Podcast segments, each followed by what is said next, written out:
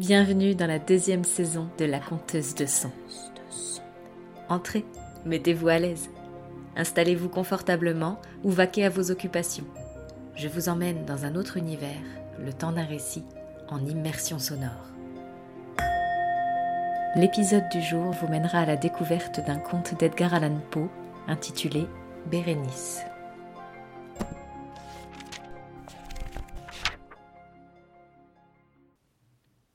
Malheur est divers.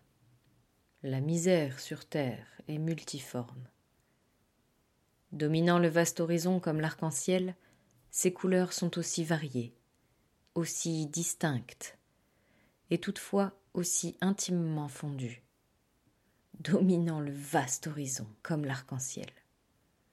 Comment, d'un exemple de beauté, ai-je pu tirer un type de laideur? Du signe d'alliance et de paix une similitude de la douleur. Mais, comme en éthique le mal est la conséquence du bien, de même dans la réalité, c'est de la joie qu'est né le chagrin, soit que le souvenir du bonheur passé fasse l'angoisse d'aujourd'hui, soit que les agonies qui sont tirent leur origine des extases qui peuvent avoir été.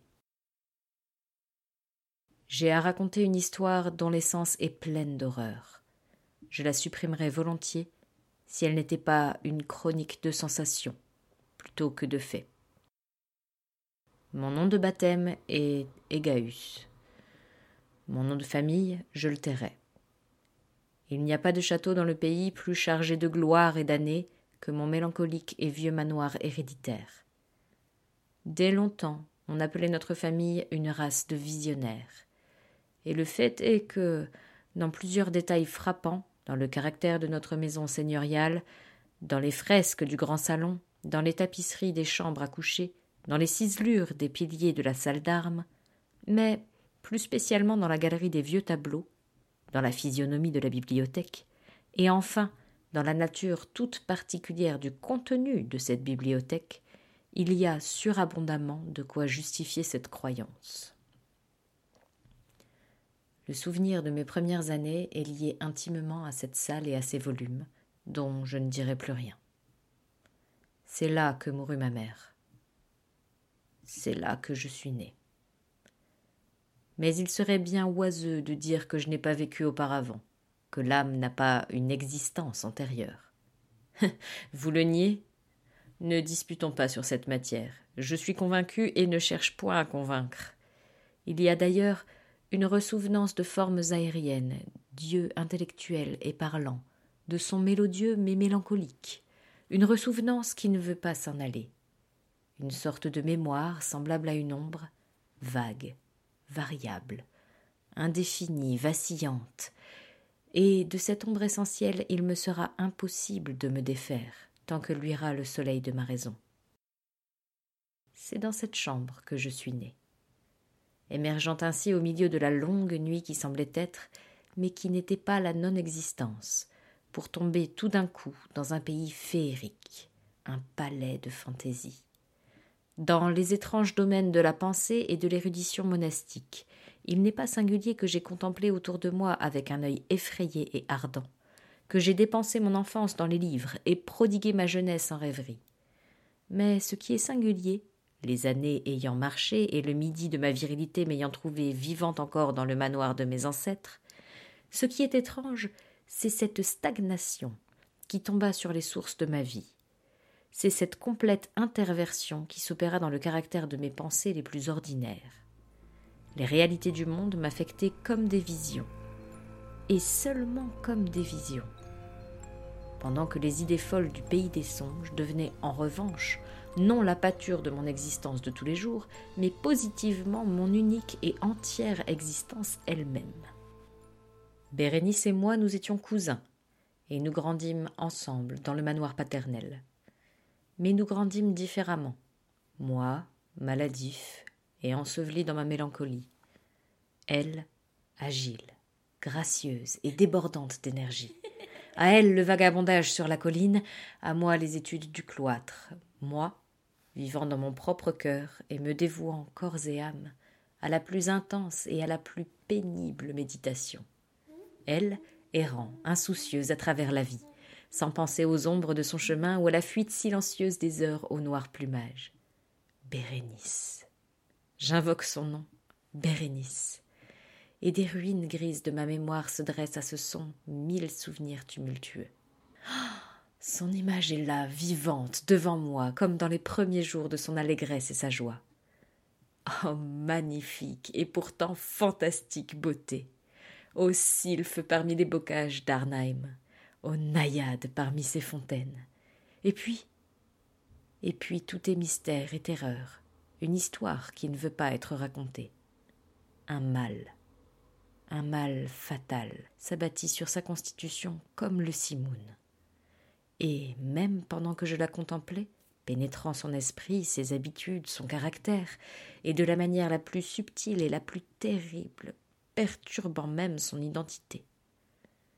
Hélas, le destructeur venait et s'en allait, mais la victime, la vraie Bérénice, qu'est-elle devenue? Je ne connaissais pas celle-ci, ou du moins je ne la reconnaissais plus comme Bérénice. Parmi la nombreuse série de maladies amenées par cette fatale et principale attaque, qui opéra une si horrible révolution dans l'être physique et moral de ma cousine, il faut mentionner comme la plus affligeante et la plus opiniâtre une espèce d'épilepsie qui souvent se terminait en catalepsie, catalepsie ressemblant parfaitement à la mort, et dont elle se réveillait dans quelques cas d'une manière tout à fait brusque et soudaine. En même temps, mon propre mal car on m'a dit que je ne pouvais pas l'appeler d'un autre nom, mon propre mal grandissait rapidement, et ses symptômes s'aggravant par un usage immodéré de l'opium, il prit finalement le caractère d'une monomanie d'une forme nouvelle et extraordinaire. D'heure en heure, de minute en minute, il gagnait de l'énergie, et à la longue, il usurpa sur moi la plus singulière et la plus incompréhensible domination. Cette monomanie, s'il faut que je me serve de ce terme, constituée dans une irritabilité morbide des facultés de l'esprit que la langue philosophique comprend dans le mot faculté d'attention. Il est plus que probable que je ne sois pas compris, mais je crains en vérité qu'il ne me soit absolument impossible de donner au commun des lecteurs une idée exacte de cette nerveuse intensité d'intérêt avec laquelle, dans mon cas, la faculté méditative, pour éviter la langue technique, s'appliquait et se plongeait dans la contemplation des objets les plus vulgaires du monde. Réfléchir infatigablement de longues heures, l'attention rivée à quelques citations puériles sur la marge ou dans le texte d'un livre, rester absorbé la plus grande partie d'une journée d'été dans une ombre bizarre s'allongeant obliquement sur la tapisserie ou sur le plancher, m'oublier une nuit entière à surveiller la flamme droite d'une lampe ou les braises du foyer, rêver des jours entiers sur le parfum d'une fleur, répéter d'une manière monotone quelques mots vulgaires jusqu'à ce que le son, à force d'être répété, cessa de présenter à l'esprit une idée quelconque, perdre tout sentiment de mouvement ou d'existence physique dans un repos absolu obstinément prolongé. Telles étaient quelques-unes des plus communes et des moins pernicieuses aberrations de mes facultés mentales, aberrations qui, sans doute, ne sont pas absolument sans exemple, mais qui défient certainement toute explication et toute analyse. Encore, je veux être bien compris. La normale, intense et morbide attention ainsi excitée par des objets frivoles en eux-mêmes est d'une nature qui ne doit pas être confondue avec ce penchant à la rêverie commun à toute l'humanité, et auquel se livrent surtout les personnes d'une imagination ardente. Non seulement elle n'était pas, comme on pourrait le supposer d'abord, un terme excessif et une exagération de ce penchant, mais encore elle en était originairement et essentiellement distincte. Dans l'un de ces cas, le rêveur, l'homme imaginatif, étant intéressé par un objet généralement non frivole, perd peu à peu son objet de vue à travers une immensité de déductions et de suggestions qui en jaillit, si bien qu'à la fin d'une de ces songeries souvent remplies de volupté, il trouve l'incitamentum, ou cause première de ces réflexions entièrement évanouies et oubliées. Dans mon cas, le point de départ était invariablement frivole, quoique revêtant à travers le milieu de ma vision maladive une importance imaginaire et de réfraction. Je faisais peu de déductions, si toutefois j'en faisais. Et dans ce cas, elle retournait opiniâtrement à l'objet principe, comme à un centre. Les méditations n'étaient jamais agréables, et à la fin de la rêverie, la cause première, bien loin d'être hors de vue, avait atteint cet intérêt surnaturellement exagéré qui était le trait dominant de mon mal. En un mot, la faculté de l'esprit plus particulièrement excitée en moi était, comme je l'ai dit, la faculté de l'attention, tandis que chez le rêveur ordinaire, c'est celle de la méditation. Mes livres, à cette époque, s'ils ne servaient pas positivement à irriter le mal, participaient largement, on doit le comprendre, par leur nature imaginative et irrationnelle, des qualités caractéristiques du mal lui-même.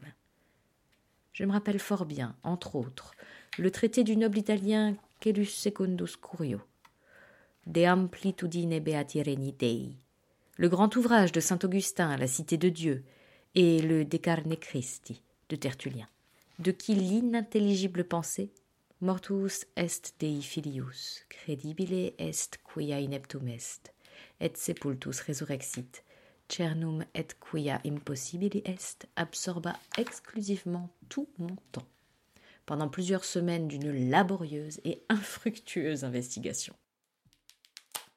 On jugera sans doute que, dérangé de son équilibre par des choses insignifiantes, ma raison avait quelque ressemblance avec cette roche marine dont parle Ptolémée Festion, qui résistait immuablement à toutes les attaques des hommes et à la fureur plus terrible des eaux et des vents, et qui tremblait seulement au toucher de la fleur nommée asphodèle. À un penseur inattentif, il paraîtra tout simple et hors de doute que la terrible altération produite dans la condition morale de Bérénice par sa déplorable maladie dut me fournir main sujet d'exercer cette intense et anormale méditation dont j'ai eu quelque peine à expliquer la nature. Eh bien, il n'en était absolument rien. Dans les intervalles lucides de mon infirmité, son malheur me causait, il est vrai, du chagrin. Cette ruine totale de sa belle et douce vie me touchait profondément le cœur. Je méditais fréquemment et amèrement sur les voies mystérieuses et étonnantes par lesquelles une si étrange et si soudaine révolution avait pu se produire.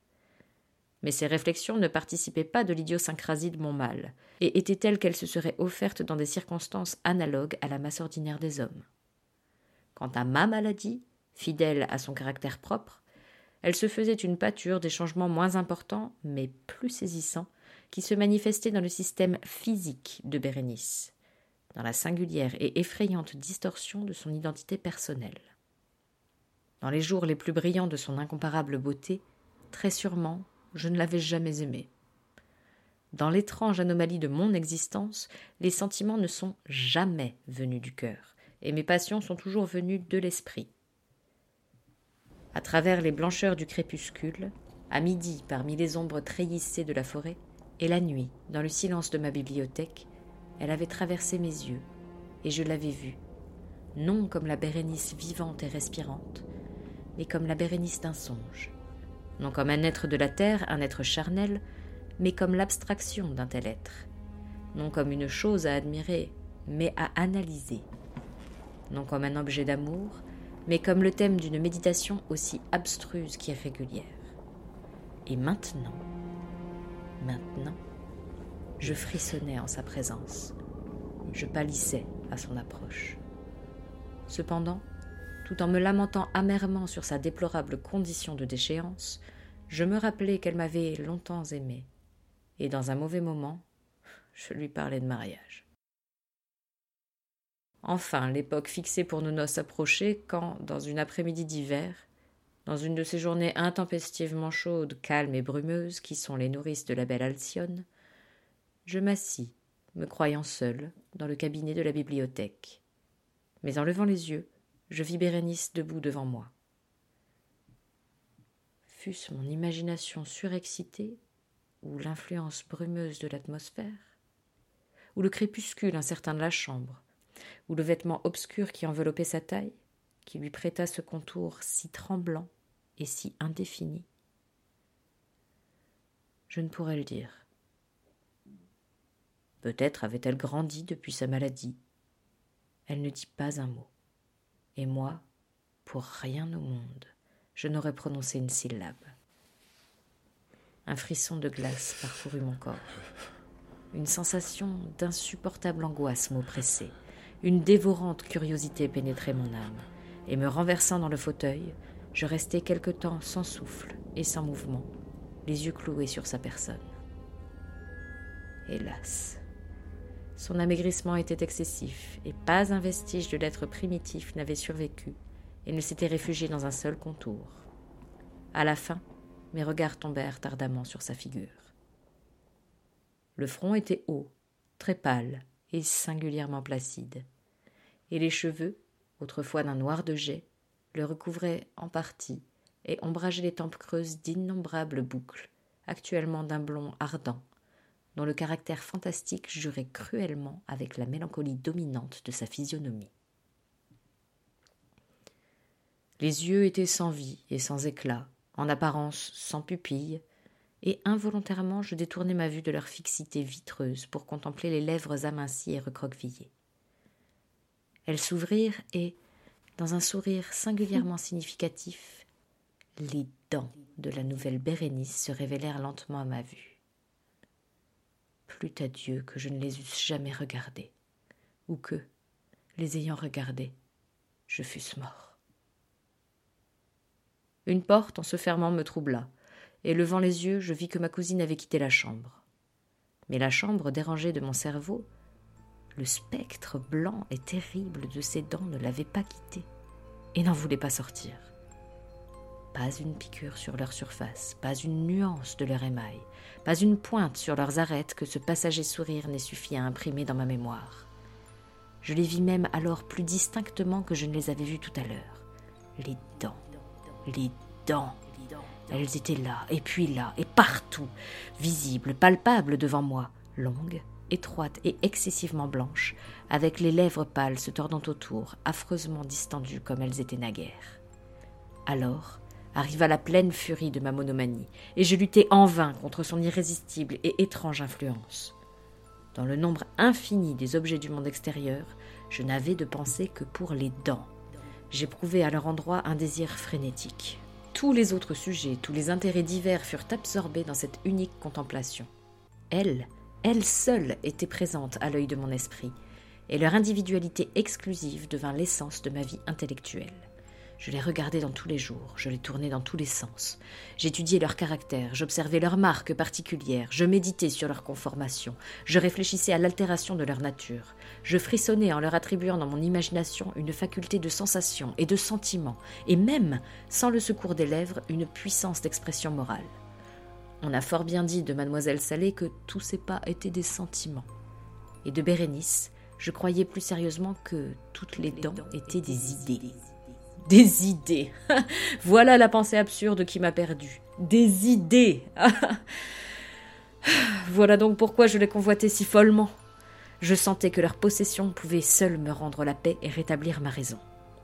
Et le soir descendit ainsi sur moi, et les ténèbres vinrent, s'installèrent, puis s'en allèrent, et un jour nouveau parut. Et les brumes d'une seconde nuit s'amoncelèrent autour de moi, et toujours je restais immobile dans cette chambre solitaire, toujours assis, toujours enseveli dans ma méditation, et toujours le fantôme des dents maintenait son influence terrible, au point qu'avec la plus vivante et la plus hideuse netteté, il flottait çà et là à travers la lumière et les ombres changeantes de la chambre. Enfin, au milieu de mes rêves, éclata un grand cri d'horreur et d'épouvante, auquel succéda après une pause un bruit de voix désolée, entrecoupé par de sourds gémissements de douleur ou de deuil. Je me levai et, ouvrant une des portes de la bibliothèque, je trouvai dans l'antichambre une domestique tout en larmes qui me dit que Bérénice n'existait plus. Elle avait été prise d'épilepsie dans la matinée. Et maintenant, à la tombée de la nuit, la fosse attendait sa future habitante, et tous les préparatifs de l'ensevelissement étaient terminés. Le cœur plein d'angoisse et oppressé par la crainte, je me dirigeai avec répugnance vers la chambre à coucher de la défunte. La chambre était vaste et très sombre, et à chaque pas, je me heurtais contre les préparatifs de la sépulture. Les rideaux du lit, me dit un domestique, étaient fermés sur la bière, et dans cette bière, ajouta-t-il à voix basse, gisait tout ce qui restait de Bérénice. Qui donc me demanda si je ne voulais pas voir le corps? Je ne vis remuer les lèvres de personne. Cependant, La question avait bien été faite, et l'écho des dernières syllabes traînait encore dans la chambre. Il était impossible de refuser, et avec un sentiment d'oppression, je me traînai à côté du lit. Je soulevai doucement les sombres draperies des courtines, mais en les laissant retomber, elles redescendirent sur mes épaules, et me séparant du monde vivant, elles m'enfermèrent dans la plus étroite communion avec la défunte. Toute l'atmosphère de la chambre sentait la mort, mais l'air particulier de la bière me faisait mal, et je m'imaginais qu'une odeur délétère s'exhalait déjà du cadavre. J'aurais donné des mondes pour échapper, pour fuir la pernicieuse influence de la mortalité, pour respirer une fois encore l'air pur des cieux éternels. Mais je n'avais plus la puissance de bouger. Mes genoux vacillaient sous moi, et j'avais pris racine dans le sol, regardant fixement le cadavre rigide étendu de tout son long dans la bière ouverte. Dieu du ciel. Est-ce possible? Mon cerveau s'est-il égaré? Ou le doigt de la défunte a-t-il remué dans la toile blanche qui l'enfermait? Frissonnant d'une inexprimable crainte, je levai lentement les yeux pour voir la physionomie du cadavre. On avait mis un bandeau autour de ses mâchoires, mais, je ne sais comment, il s'était dénoué. Les lèvres livides se tordaient en une espèce de sourire, et à travers leur cadre mélancolique, les dents de Bérénice, blanches, luisantes, terribles, me regardaient encore avec une trop vivante réalité. Je m'arrachai convulsivement du lit, et sans prononcer un mot, je m'élançai comme un maniaque hors de cette chambre de mystère, d'horreur et de mort. Je me retrouvai dans la bibliothèque. J'étais assis, j'étais seul. Il me semblait que je sortais d'un rêve confus et agité. Je m'aperçus qu'il était minuit, et j'avais bien pris mes précautions pour que Bérénice fût enterrée après le coucher du soleil, mais je n'ai pas gardé une intelligence bien positive ni bien définie de ce qui s'est passé durant ce lugubre intervalle. Cependant, ma mémoire était pleine d'horreur, horreur d'autant plus horrible qu'elle était vague, d'une terreur que son ambiguïté rendait plus terrible. C'était comme une page effrayante du registre de mon existence, écrite tout entière avec des souvenirs obscurs, hideux et inintelligibles. Je m'efforçais de les déchiffrer, mais en vain. De temps à autre, cependant, semblable à l'âme d'un son envolé, un cri grêle et perçant, une voix de femme, semblait teinter dans mes oreilles. J'avais accompli quelque chose. Mais qu'était-ce donc? Je m'adressais à moi-même la question à haute voix, et les échos de la chambre me chuchotaient en manière de réponse. Qu'était-ce Sur la table, à côté de moi, brûlait une lampe, et auprès était une petite boîte d'ébène. Ce n'était pas une boîte d'un style remarquable, et je l'avais déjà vue fréquemment, car elle appartenait au médecin de la famille. Mais comment était-elle venue là, sur ma table, et pourquoi frissonnais-je en la regardant? C'était là des choses qui ne valaient pas la peine d'y prendre garde, mais mes yeux tombèrent à la fin sur les pages ouvertes d'un livre et sur une phrase soulignée. C'étaient les mots singuliers, mais fort simples, du poète Ebn Zayat. Dicebant mi sodales, si sepulcrum amicae visitarem, curas meas aliquantulum forelevatas. D'où vient donc qu'en les disant mes cheveux se dressèrent sur ma tête et que mon sang se glaça dans mes veines? On frappa un léger coup à la porte de la bibliothèque, et, pâle comme un habitant de la tombe, un domestique entra sur la pointe du pied.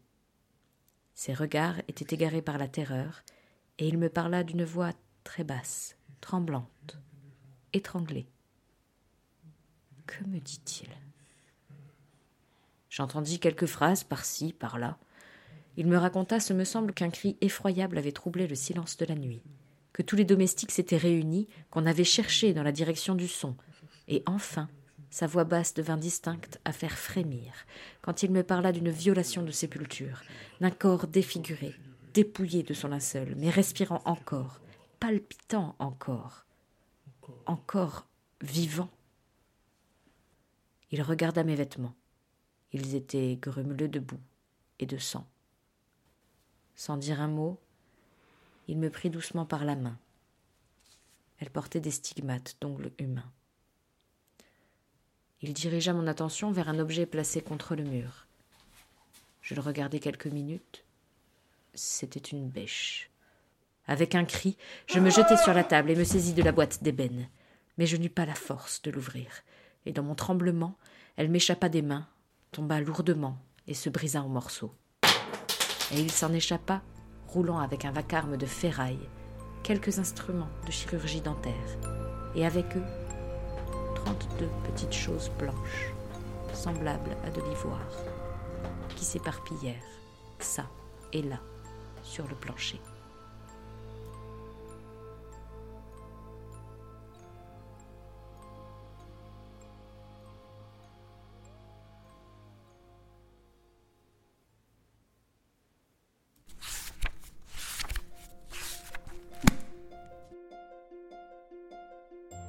J'espère que cette excursion sonore vous a plu.